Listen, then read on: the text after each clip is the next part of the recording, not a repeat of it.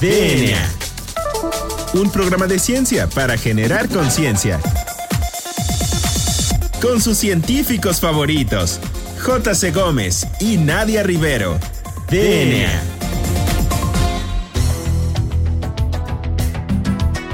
Bienvenidos a una emisión más de este su programa favorito sobre divulgación de la ciencia, DNA. Yo soy la doctora Nadia Rivero y me acompaña el doctor Juan Carlos Gómez. Hola Juan Carlos, muy buenas tardes. ¿Cómo te encuentras el día de hoy? Pues muy bien, en un jueves de nueva normalidad.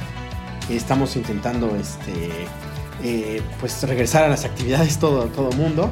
Y bueno, Hoy fíjate que tenemos una invitada muy particular. Así es, creo que es una de tus favoritas. Este, pues por mi, sí, por mi formación de, químico farmacéutico. Eh, y hay que decirlo que ha sido muy difícil contactar eh, a gente de la industria, o sea, sobre todo para que nos explique, no para que nos anuncie, sino para que nos explique qué hace, a qué se dedica, si hay investigación o no en México. Y bueno, pues afortunadamente tuvimos eh, el gusto y el placer de que nos dieran eh, un tiempo a alguien muy importante aparte de la industria. ¿Por qué no la presentas, Nadie? Claro que sí, Juan Carlos. Pues el día de hoy nos acompaña la doctora Alexandra Barajas Olivas, quien cuenta con más de 15 años de experiencia en investigación clínica, tanto en Latinoamérica como en Europa y Estados Unidos. Desde 2018 es directora ejecutiva de investigación clínica en MSD en México y su formación la ha llevado a colaborar en reconocidos laboratorios como gerente de operaciones clínicas, así como gerente regional en estudios clínicos. Alejandra, Alexandra, perdón, muy buenas tardes. Muchas gracias por aceptar nuestra invitación. ¿Cómo te encuentras? Hola Nadia, hola Juan Carlos, buenas tardes. Muy bien, muchas gracias. Muy contenta de poder acompañarlos el día de hoy. Pues muchas gracias, Alejandra. Fíjate que ha sido muy difícil contactar a, este, a gente de la industria, este, porque como, te decía, como decía yo al principio, es como muy fácil que hagan promoción, pero no que te digan qué están haciendo y por qué lo están haciendo. Así es. Sí. Entonces, ¿qué te parece si damos inicio a la entrevista? Pues justamente e, iniciando con esta pregunta de cuál es la relevancia de la industria farmacéutica en la sociedad y pues más en momentos como el que estamos atravesando, que es la pandemia de COVID-19. Pues mira, es muy interesante porque como bien dice Juan Carlos, a veces uno se enfoca en que la industria farmacéutica solo vende medicamentos. Sin embargo, la relación que tiene la industria con la sociedad es vital y de gran importancia, porque finalmente somos los encargados de ir haciendo el mapeo de cómo se va comportando las enfermedades a lo largo de la historia, ¿no? La industria farmacéutica ha tenido que ir migrando lo que investiga y los medicamentos que va a lanzar de acuerdo a las necesidades de salud que va teniendo el mundo, ¿no? Hace 100 años nos teníamos que dedicar a investigar únicamente antibióticos, antivirales, eh, cosas que atacaran las infecciones, que era de lo que moría hoy la gente en, eso, en, ese momento. Y en cambio ahorita, pues bueno, tenemos un panorama completamente distinto, ¿no? Tuvimos que emigrar a buscar y dedicarnos más sobre el cáncer, que es pues la, ahora sí que el, que lleva la, batuta en, en, el número de mortalidades en el mundo. Y pues como tú bien dices, ¿no? Hoy eh, con el tema de la pandemia, pues otra vez tenemos que girar el entorno del foco que tenemos para poder investigar precisamente temas sobre COVID. Entonces, la relevancia de la industria farmacéutica es eso, somos los ojos que tenemos que estar atentos a los problemas de salud que atacan a la población mundial para poder dar soluciones a estos problemas. Pues es, es muy interesante lo que mencionas y justamente por este como esta transformación que está sufriendo la población, particularmente pues mexicana, de pasar de enfermedades infecciosas a enfermedades crónicas, como tú bien mencionas, cáncer, enfermedades cardiovasculares, obesidad, diabetes, etc, etc, y que pues la industria tiene que ser muy flexible y adaptarse para poder pues atender estas demandas de la población. Fíjate que yo había, bueno, yo lo había platicado con otros este, investigadores y, y le decía, bueno, estamos como eh, ahorita en esta situación, pues estamos, no a merced, porque no me gustaría decirlo a merced, pero estamos esperando que la industria farmacéutica haga su magia, yo le digo, porque estamos esperando que saque la vacuna y es la industria farmacéutica, curiosamente, ya ahora la que lleva la directriz, no como en los 50 o en otras épocas en la que la directriz la llevaban pues los, países como dirigidos por sus gobiernos. Entonces, eh, en ese contexto, comparado con otros países en México, ¿cómo es esa relación entre la industria farmacéutica la sociedad y los investigadores, porque también es como parte de... Te puedo decir, Juan Carlos, que es algo que ha ido cambiando en conforme al tiempo. O sea, a lo mejor hace unos 20 años la investigación clínica no tenía tanta relevancia en México. a lo mejor trabajábamos como entes aislados, ¿no? La investigación de farmacéutica por un lado, la investigación eh, de los, eh, tal cual, ¿no? Hospitalaria en otro, la básica en otro. Hoy ya empezamos a ver que necesitamos tener este nexo, que necesitamos trabajar en equipo y buscar las soluciones. ¿Por qué? Porque a lo mejor la gran idea o la gran solución viene de la investigación básica que se esté haciendo en alguna de las universidades o de los hospitales, pero necesitan el soporte y la estructura que la industria farmacéutica puede darle para poder tener un mayor alcance y poder eh, recabar la información y que los datos realmente sean fidedignos y después esto pueda resultar en un medicamento que se pueda lanzar al mercado. Entonces esto ha ido cambiando. Eh, creo que al día de hoy tenemos ya eh, grandes instituciones que se dedican a la investigación y que buscan el soporte de la industria farmacéutica. Tenemos las dos grandes vertientes en donde nosotros como industria les damos el protocolo que necesitamos que ellos investiguen, como otra parte muy importante en donde el investigador tiene una idea, tiene una inquietud de algo que quiera este, desarrollar y se acerca con la industria farmacéutica y nosotros damos ese soporte a través de ciertos patrocinios eh, para que el investigador pueda llevar a cabo esta investigación. Todavía nos falta, no te voy a decir que no, pero ha ido creciendo y ha ido aumentando. Y ahora, pues lo que nos falta es todavía hacer este nexo con los grupos de pacientes, ¿no? Todavía no tenemos tan desarrollados grupos de pacientes que genuinamente se involucren en las investigaciones clínicas que al día de hoy se están haciendo. Sí tenemos grupos de pacientes que son voceros y que obviamente levantan la, la, voz por, por, por esos grupos de pacientes que ellos representan. Sin embargo, nos todavía nos falta hacer bien ese nexo en que las tres áreas, ¿no? Hospitales, industria y pacientes puedan seguir trabajando en equipo para tener un mayor alcance y esto que va a derivar en traer todavía más estudios clínicos al país. Y, por ejemplo, ¿tú cómo ves la relación? Tú que estás en, realmente, porque estás en, el área y está, es lo padre de, esta entrevista que me gusta mucho. Eh, tú que estás ahí, ¿cómo ves a los investigadores eh, biomédicos o básicos? Eh, con respecto a, este nuevo parámetro, porque sí es cierto, ha cambiado la investigación clínica y ya no es la misma de hace ni siquiera yo creo que 10 años. ¿Tú cómo ves esta relación? ¿Ha cambiado? ¿Se ha vuelto más ríspida? Eh, siguen pensando, muchos investigadores pensaban que era como prostituir su, este, su ciencia, ¿no? Si hay mucha gente, hay que decirlo. Pero tú cómo ves esto? ¿Ha ido cambiando o cómo lo ves a futuro? Pues mira, yo creo que sí ha ido cambiando y también es mucho de, eh, de que el investigador se o sea, tenga las ganas de querer tratar de trabajar con la industria a pesar de que la idea original sea de ellos, ¿no? Eh, la realidad es que muchas veces no saben cuál es el camino a seguir y cómo pueden buscar este patrocinio. Entonces se quedan nada más con la idea de que a lo mejor va a llegar la industria, les va a robar la idea y ellos ya se quedaron ahí, cosa que no es así, ¿no? La gran mayoría de los soportes que damos para ese tipo de investigación es donde nosotros le damos ese soporte de infraestructura y económico, pero la investigación está a cargo de él. Él es el que la presenta ante las autoridades sanitarias, él es el que publica en, en, en las revistas los resultados, etcétera, ¿no? Entonces creo que lo que falta ahí es un poco de conocimiento y de saber que hay puertas abiertas y a lo mejor oportunidades que se están desperdiciando por no acercarse a eso. También te puedo comentar que ya desde hace muchos años la Cámara de la Industria Farmacéutica tiene un premio Canifarma en donde uno de los rubros importantes es para la investigación básica. Y te puedo decir que a veces el número de aplicantes es bien bajito, ¿no? Entonces lo que nos falta también yo creo es educar no solamente a nuestros médicos, sino a nuestros estudiantes de la importancia de hacer investigación y de todas las plataformas que se tienen para poder desarrollar la investigación. Justamente yo había leído en el portal de la Canifarma que pues México representa como un nicho muy importante para la industria farmacéutica y por toda esta cuestión que estás mencionando acerca de que falta pues relacionarse o falta comunicación para hacerles entender a los investigadores básicos pues cómo se pueden relacionar con la industria este, farmacéutica. En tu opinión, ¿tú cómo crees que debería de llevarse a cabo este, este acercamiento a los investigadores? ¿Cómo podrías estimular que fuera más estrecha la relación entre industria farmacéutica y el investigador propiamente?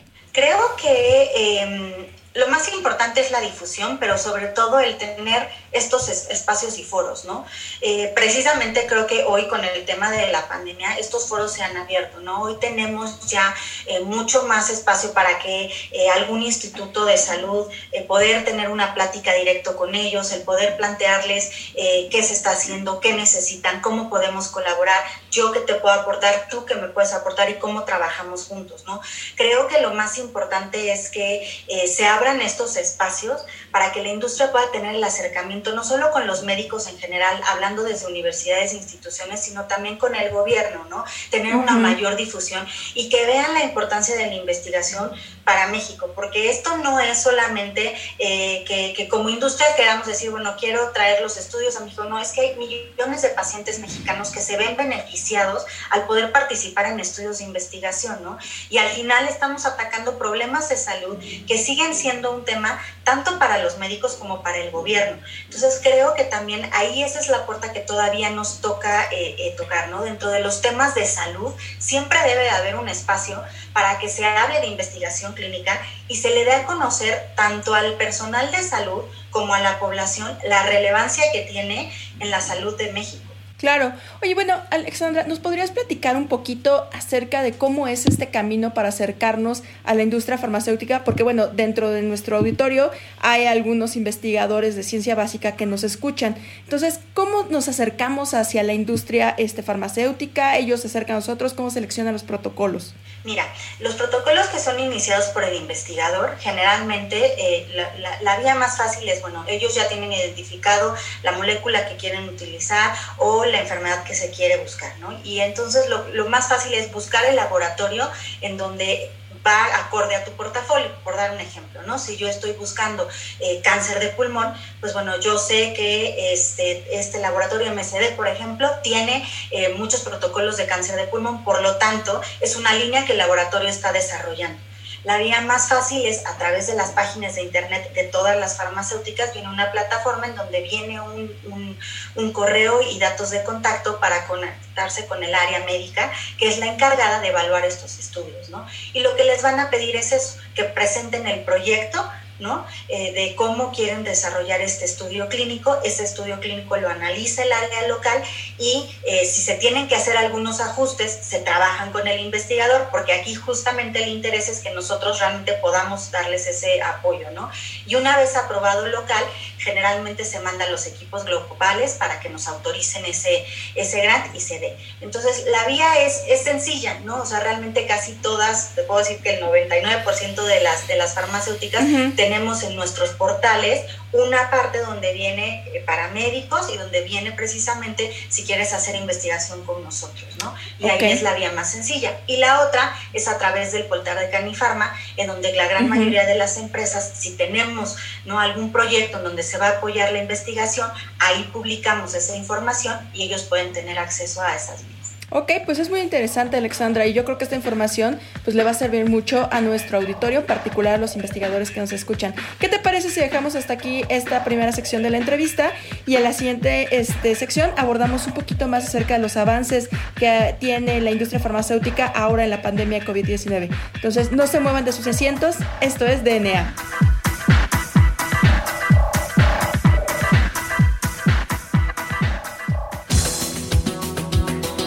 Volvemos en menos de lo que tus genes se traducen a proteínas.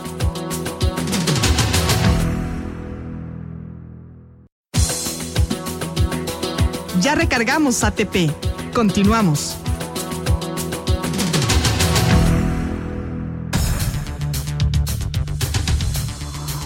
Bueno, pues ya regresamos a DNA. Recuerden que estamos hablando con la doctora Alexandra Barajas de MCD, que está encargada de la parte de investigación clínica. Entonces, pues habíamos platicado un poquito de eh, la parte de eh, investigación clínica, de que bueno, pues se acerque la gente a, sobre todo que está en investigación y en general a la industria, que no es que sean unos villanos ni este, gente que esté queriendo explotarnos, no, es este, científicos también, ¿no? Y bueno, eh, ¿por qué no hablamos un poquito, Alexandra, de la reciente pandemia, ¿no? Como lo decía yo en la otra sección, estamos pues esperando que la industria farmacéutica haga su magia. Entonces, ¿cuáles son los desarrollos que tiene MCD y bueno, qué hay eh, en cuanto a en general la industria para pues mitigar el número de casos de este COVID-19? Mira, la verdad es que eh, me parece que dentro de todo lo malo que ha pasado con la pandemia hay algo muy bonito que está sucediendo ahorita, ¿no? Y es este espíritu de colaboración que hay entre las diferentes industrias farmacéuticas para poder dar una solución rápida a la población mundial, ¿no? Que es lo que hoy se necesita. Entonces, todas las industrias han abierto sus grandes bases de datos y están colaborando con todas las grandes universidades para buscar una solución.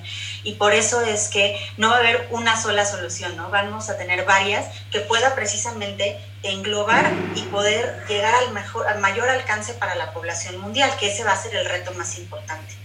Eh, ¿Por qué tardan tanto? Pues, pues mira, primero tenemos que hacer toda esta parte de la investigación preclínica, que aquí es donde justamente eh, estas bases de datos que se abrieron, este trabajo con los investigadores básicos, pues se tuvieron que acelerar, ¿no? Y ahorita ya las industrias estamos pasando a la parte de eh, clínica, en donde tenemos cuatro fases, ¿no? Donde lo que estamos buscando de manera rápida es buscar que las vacunas y los medicamentos sean seguros y eficaces para los pacientes cuando tenemos temas de pandemia, los tiempos se pueden acortar porque obviamente es una necesidad de salud. Y eso es lo que se está haciendo, ¿no? Estamos investigando por bloques, bloques que se van analizando y que nos dan la pauta si podemos seguir avanzando a la siguiente etapa del medicamento, lo cual no quiere decir que la etapa anterior se detenga va a seguirse analizando, pero vamos haciendo cortes para poderla lanzar al mercado lo antes posible. MSD está trabajando eh, en dos vías. Eh, tanto en la vía de tratamiento con un antiviral y tanto para dos vacunas, una eh, vía oral y una intramuscular.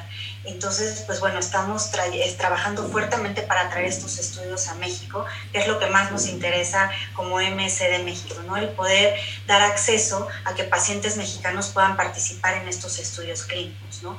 Entonces, eh, creo que aquí eh, lo importante es saber que eh, así como nosotros, muchos otros laboratorios también están trabajando en la vacuna. ¿Por qué? Porque una vez que completemos este ciclo de la investigación y que pasemos a la, a la parte de aprobaciones, al mismo tiempo se tiene que empezar a producir tanto el tratamiento como la vacuna, lo cual también lleva su tiempo y tiene que tener sus controles de calidad muy estrictos para otra vez hacerla segura para los pacientes. Y una vez que llegue ahí y el poderla producir masivamente, empezará la distribución por eso es que el tiempo se hace largo, ¿no? Eh, uno quisiera acelerarlo, pero no se puede. ¿Por qué? Porque tienes que ir haciendo estos cortes y verificando que eh, es seguro y que lo que tú le estás dando a los pacientes sea eficaz. Porque de nada nos serviría sacar una vacuna que a lo mejor te hace una inmunidad y te dura nada más un mes. para que entonces el paciente se vuelva a reinfectar, ¿no? Y eso no nos lo va a dar más que el tiempo. ¿No? O sea, podremos ya eh, a lo mejor en este año tener todos los estudios clínicos, pero vamos a tener que seguir a esos pacientes por un periodo de tiempo para ver que la inmunidad realmente fue eficaz y que entonces ahí se hagan los análisis bueno, de cuál de las vacunas fue más eficaz, cuál vamos a empezar a producir en mayor escala y cuál se puede quedar ya como la vacuna base, ¿no? Entonces, todavía nos queda camino por recorrer. Lo importante es saber que somos varios los que estamos atacando esta enfermedad y que vamos como en el mismo en la misma dirección de buscar una solución para, para el COVID. Oye, ¿y eh, tú cómo ves esta vacuna de, bueno, desde el punto de vista, claro, industrial, de, eh, la, de Oxford, que está muy, muy acelerada y que va, eh, pues, bastante este, avanzada? Y tú cómo ves en respecto, y la vacuna esta rusa que también está, pues, causando, mucha, causando controversia. mucha controversia en la comunidad. Porque justamente, pues mencionan que no está como de libre acceso toda esta información y no se conoce el camino para realmente desarrollarla y sacarla al público y que pues creo que se están saltando todo esto que tú mencionas. Sí, mira, la vacuna rusa creo que sí, justamente a lo mejor eh, tendríamos que analizarla con mucho más detalle y que justo nos proporcionaran más información para saber que se han seguido todas las vías y todos los, los lineamientos que se tienen de las buenas prácticas de investigación clínica para poder lanzar un medicamento, ¿no? En la de Oxford se han estado siguiendo, ¿no? Creo que van, eh, son los que van más avanzados en relación con el resto de, de la industria, pero bueno, tenemos que esperar todavía los datos, ¿no? Quiero imaginar, ¿no? que parte de la información que ellos han compartido es, va ligada a que tienen ya cierta data más robusta. Pero volvemos a lo mismo, ¿no? O sea, una vez que tengamos esa data, ahora viene el tema de uno, cómo la vamos a producir masivamente, dos, cómo la vamos a distribuir y tercero, que los países vayan a tener acceso a la misma. Sí, es muy complicada la situación, sobre todo por esta parte que mencionas de la producción masiva. De hecho, yo había leído por ahí que India iba a ser una de las encargadas en generar esta producción masiva, puesto que tiene como toda esta logística para poder este, lograr la producción adecuadamente.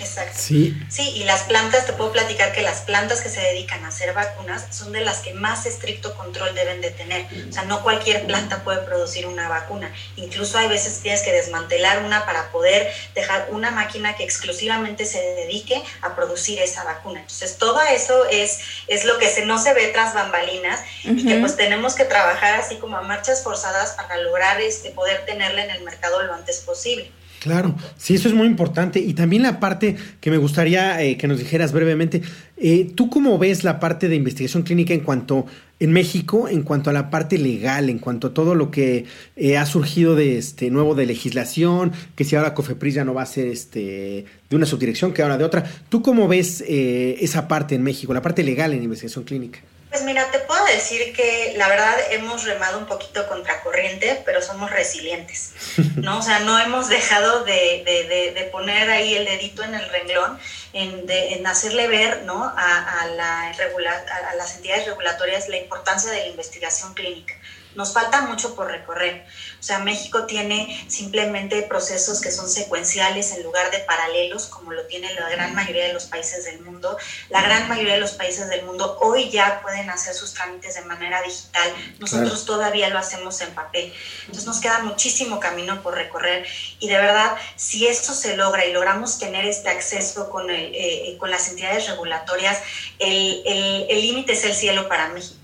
¿Por qué? Porque hoy no somos competitivos porque nuestros tiempos para iniciar estudios de investigación son muy largos comparados con España, con Corea, eh, con Estados Unidos, ¿no? Si logramos hacer estos trámites este, eh, paralelos y digitales, se acortaría muchísimo el tiempo y nos haría muy competitivos porque tenemos mucha población, tenemos grandes investigadores, en temas económicos sale un, eh, es tiene una ventaja competitiva el hacer estudios en México, sale más barato que en otros países del mundo.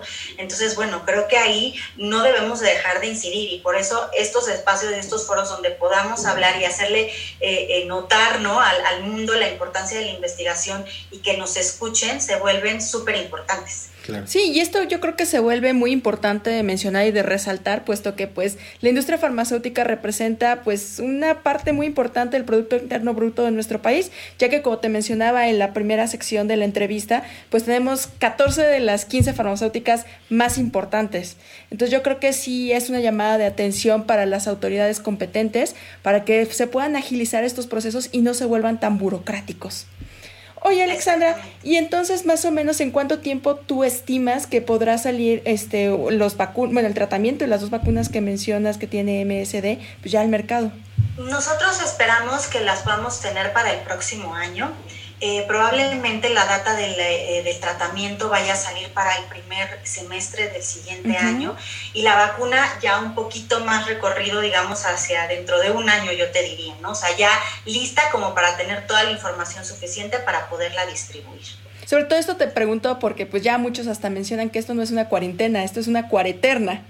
Entonces, pues muchas personas ya están como muy ansiosas de querer salir, querer su vida este cotidiana, normal, pero bueno, pues con estos datos pues es alentador porque nos dan la esperanza de que en algún momento vamos a poder regresar a nuestras actividades. Oye Alexandra, pues lamentablemente ya se nos está acabando el tiempo y pues vamos a pasar a la última sección de nuestro programa que es muy aclamada y muy temida por nuestros este, invitados. Entonces, Juan Carlos. Pues la primera es si tenías alguna recomendación de alguna aplicación, algún documental o algún, este, alguna este, recomendación de un libro, pues también puede ser relacionado con el tema. Sí, mira, tengo una aplicación que se llama Un ensayo para mí. Esta es una aplicación que le recomiendo para los pacientes. Pueden bajarla en su celular y ahí pueden tener información de los estudios clínicos que se están llevando en el país y en dónde. ¿no? Si tú tienes alguna enfermedad y tienes interés de saber si puedes participar en un ensayo clínico a través de esta aplicación, tú lo puedes buscar. Eh, estamos tratando de ampliarla todavía muchísimo y que tenga mayor difusión en el país y me parece súper interesante. Y eh, finalmente hay un documental muy interesante en Discovery Channel que se llama First in Human, que habla precisamente de eh, los estudios clínicos. La verdad es que está muy bonito el documental, son tres capítulos, pero te hace ver, echarte un clavado en lo que es investigación clínica y de cómo realmente eh, podemos dar soluciones de salud para la gente. Perfecto, y bueno, pues nuestra última pregunta, Nadia, ¿cuál es nuestra, esa sí es nuestra temida este, pregunta? ¿Cuál es tu canción favorita, Alexandra? Es una canción de un cantautor mexicano que se llama Edgar Oceransky y se llama Kilómetros de Cielo. Bueno, pues ya se nos acabó el tiempo, Alexandra. Muchísimas gracias por este, aceptar nuestra invitación y esperamos tenerte en nuestros micrófonos nuevamente y en próximas fechas. Muchísimas gracias, Nadia. Muchísimas gracias, Juan Carlos. Fue un placer. Bueno, pues a todo nuestro auditorio, recuerden seguirnos en nuestras redes sociales, en Instagram como arroba DNAImer, en Twitter como ImerDNA y en Facebook como ScienceOx. No olviden usar el hashtag Hablemos de Ciencia y si es ciencia no es despilfarro para contactarse con nosotros. Y agradecemos a nuestro productor Hernán Nájera. Yo soy la doctora Nadia Rivero. Yo soy el doctor Carlos Berjan. Y esto fue DNA. Hasta la próxima. Y despertarte a besos en la cara. Dos horas antes de que salga el sol. después de haberte calentado el agua. Beber los sorbos de mi corazón. Voy a volar kilómetros de cielo, mi cielo, meterme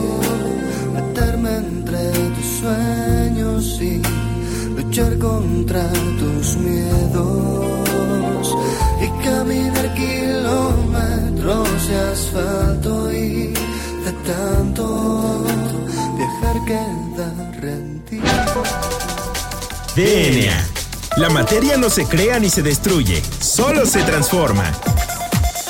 Nos vemos en el próximo programa de DNA, un programa de ciencia para generar conciencia.